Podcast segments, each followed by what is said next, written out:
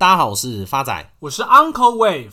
Uncle，我一定要跟你坦诚一件事。发仔，你老实讲，你刚刚是不是拿我洗脸的毛巾拿去擦脚？不然地板怎么会湿湿的？不是啊，我以为那条是抹布啊。Uncle，你先冷静一下，我一定要跟你讲一件大事。像听众朋友都知道，Uncle 相信算命，可是发仔完全不吃这一套。但是因为发仔过去的客人里面，刚好有一位是台北市非常有名的算命师，而且他专门帮别人看面相。也因为农历新年快到的关系，发仔就有这个机会去拜访这位客户。在好奇心的驱使之下，我拿出手机中 Uncle 的大头贴给这位大师看了一眼。发仔，你怎么会把我照片拿给其他人看？没有了，Uncle，我也是为了你好啊。我也想知道 Uncle 未来姻缘的发展会如何啊。重点来了，当我拿出 Uncle 大头贴的那个瞬间，这位大师用剑指指着 Uncle 照片中的眉心处，说了一句：“他是不是这一辈子都没有交过女朋友？”哎，发仔，我整个起鸡皮疙瘩。哎，他怎么会知道呢？难不成他看得到未来？大师看不看得到未来，我是不知道啦。但是发仔能确定的是，他看到你那张脸，就知道你这辈子不会有女朋友了。所以他的意思是，Uncle 的脸长得有状况，是不是？獐头鼠目。哎，等等，Uncle，你不要急着离开录音室啊！发仔跟你开玩笑而已啊。话说回来，大师能不能看见未来，我不知道。但是我认识的 Uncle 确实能看到未来。没关系，发仔，我先听你讲啊，我再决定要不要继续录。因为 Uncle 确实在去年以及前年准确了预测特斯拉的未来。像 Uncle 第一次分享特斯拉是在二零二零年的十二月三十号第十三集，当时 Tesla 的价格仅仅不到七百块，但是不到一周的时间，马上就达到 Uncle 的目标价八百一十九块，涨幅十八个 percent。而第二次再提到 Tesla 是在去年的十月二十一号第七十七集。当时 Tesla 的价格是在八百九十四块，而这次仅仅只花了四天就达到了目标价一千零二十九块，涨幅十五个 percent。所以 Uncle，你是不是真的能算到 Tesla 的未来？发仔，你又不是不知道 Uncle 跟马斯克的交情。你看，马斯克来跟 Uncle 拜早年了，哈哈哈哈哈！唬烂。但是不得不说，去年电动汽车的表现可以说是非常亮眼的一年。光以美国来说，去年美国电动汽车的销量就成长了将近快一倍以上，来到六十六万辆，而这个数字仅仅只占了美国所有汽车销量的四点四个 percent。然而，美国三大电动车厂 Tesla、Rivian 跟 Lucy 这三家专门生产电动汽车公司的市值总和，占美国汽车制造商总市值高达八十三个 percent。这与四点四个 percent 的销量占比差距非常悬殊，而这个现象在欧洲跟中国却恰恰相反。去年十二月，包含英国在内的十八个欧洲市场新车销售中，超过二十个 percent 是电动车，而柴油混合动力车、柴油车则占不到十九个 percent，是首次电动车销售量超过柴油车。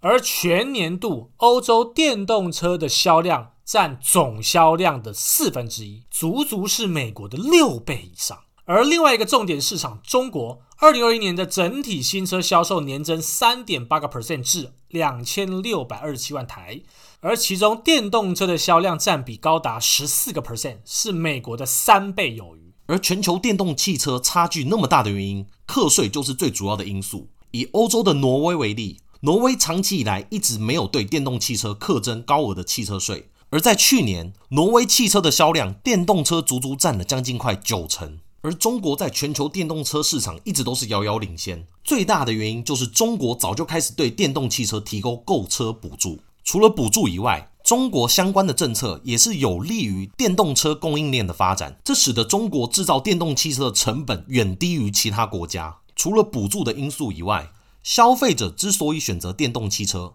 也是因为对于气候变化的关切日益增加，电动车性能不断改善，以及对于充电网络的普及化，使得大家对于续航力的疑虑逐渐降低。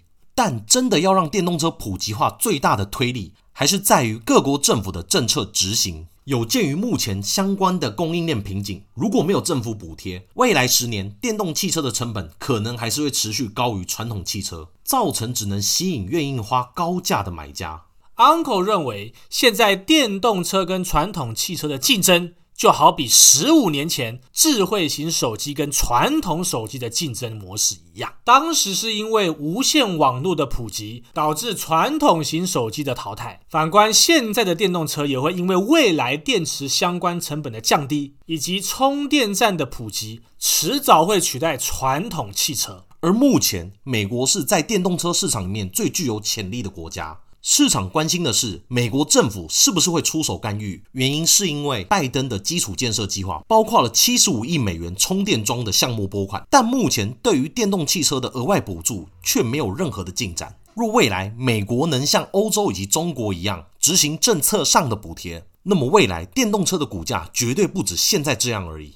在前面已经讲完了全球电动车市场的概况，那么现在 Uncle 要跟大家分享 Uncle 持续看好 Tesla 的因素。目前供应链的危机，传统车厂影响非常的巨大，但唯独特斯拉丝毫不受影响。原因是传统车厂采用的供应链管理是即时生产制，也就是我们在教科书常看到的 JIT 管理模式 （Just in Time）。借由同步化生产，以实现刚好的零件生产刚好的产品。当时这样的管理制度是非常良善的，原因是可以减少库存的同时，缩短工时，又降低成本，进而提高生产效率。殊不知，在全球疫情的影响下，以前的优势在现在反而变成劣势。也因为 JIT 的管理模式，传统车厂并不会保留多余的库存。所以导致断链而无法生产的情况发生。那 Uncle Tesla 就不受断链的影响吗？发仔，我罚你去重听我们七十七集。由于特斯拉有自主设计的能力，使得公司能够灵活应用整个零组件。特斯拉的工程师也特别提到，他们能够自己设计电路板，这让他们能够快速修改设计，以因应不同的替代晶片。所以，相较于传统车厂，我今天缺 A 公司的晶片。我就只能等 A 公司生产，我才有办法使用。但 Tesla 却可以因应当下的情况做及时的编改，以接纳组装不同公司的晶片。这就是 Tesla 的弹性。所以有人形容 Tesla 其实就是装上轮子的 iPhone，真的一点都不为过。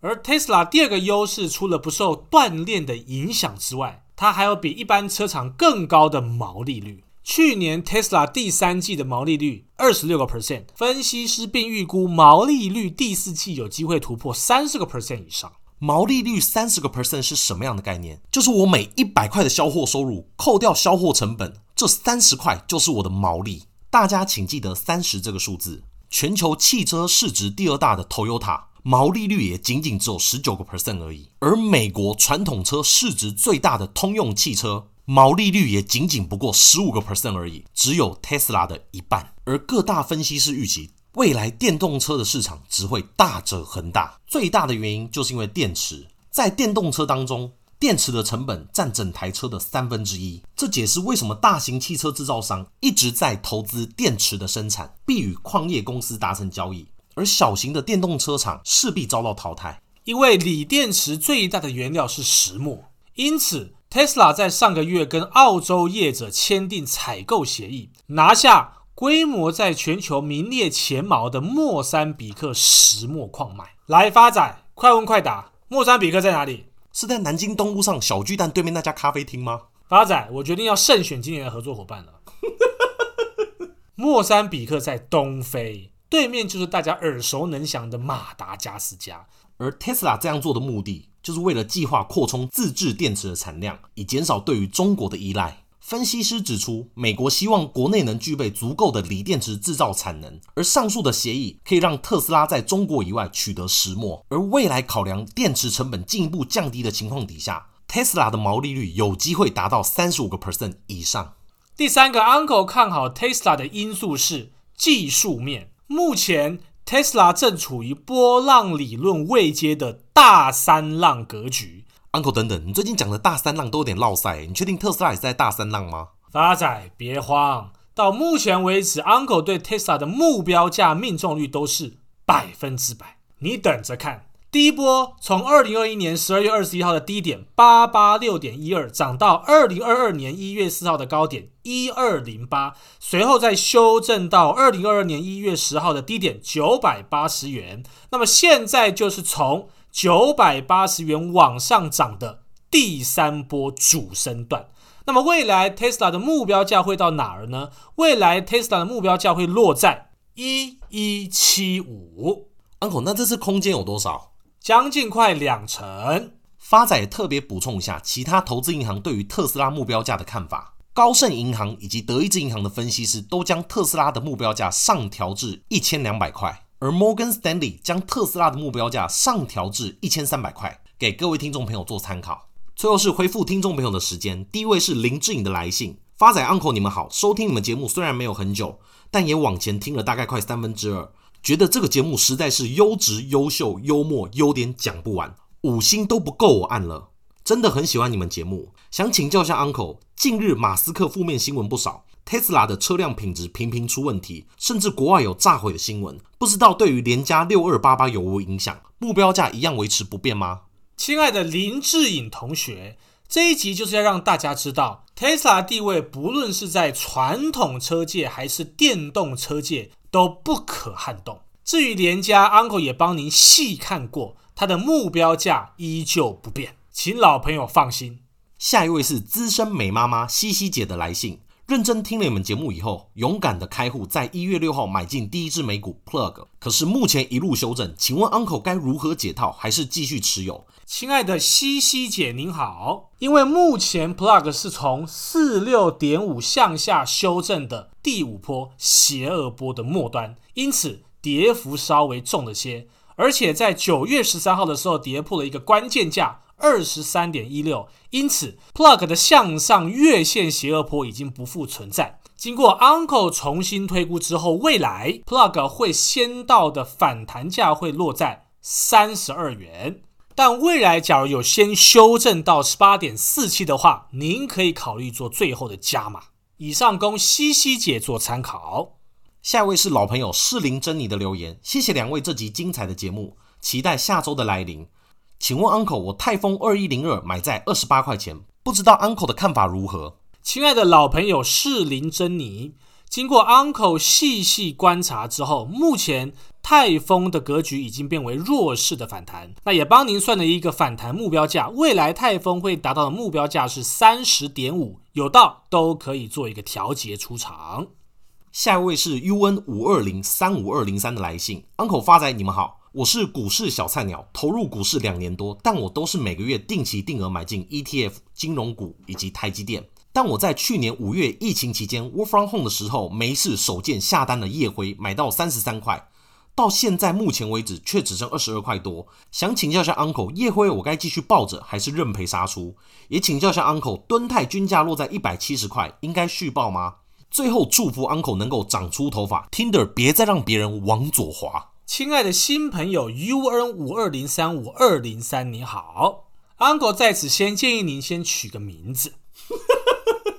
Uncle 眼睛实在不太好，念起来真的有一点吃力啊。回答您第一个问题，夜辉经过 Uncle 精算之后，未来的反弹目标价会落在二十六点五。至于敦泰，Uncle 也帮你精算过，未来反弹的目标价会落在一百七十四点四。这两者有道都可以做一个调节出场。最后，Uncle 希望大家在除夕夜之前都能领一个美股小红包，而在围炉夜能够多多谈谈我们的理财干话王的节目，分享给你们的家人以及亲朋好友。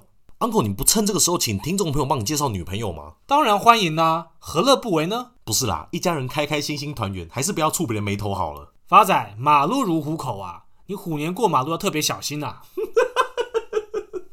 谢谢大家，我是发仔，我是 Uncle Wave，我们下次见。